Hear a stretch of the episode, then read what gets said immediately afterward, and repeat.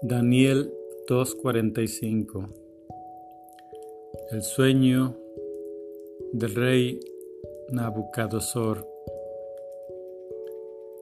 El sueño de, del rey Nabucodonosor fue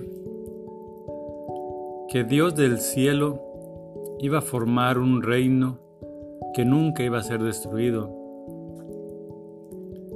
que nunca iba a ser dejado a no por otra gente, iba a romper en pedazos todos los otros reinos,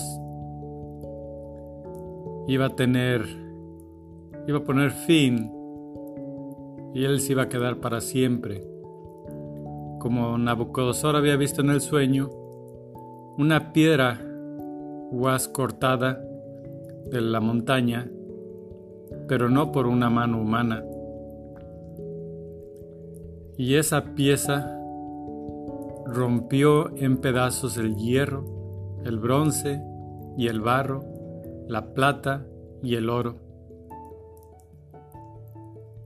Dios grandísimo le dio a saber a Nacabudosor lo que iba a suceder. Esa es la interpretación que Daniel le dio a Daniel. Daniel no sabía aún que esta interpretación era la venida de Jesús nuestro Señor. Aquella piedra, aquella roca que fundó un reino que es eterno, un reino que hasta el día de hoy tiene dos mil años y que no puede ser roto por nada. Bendito sea Jesús y benditos sean todos sus profetas.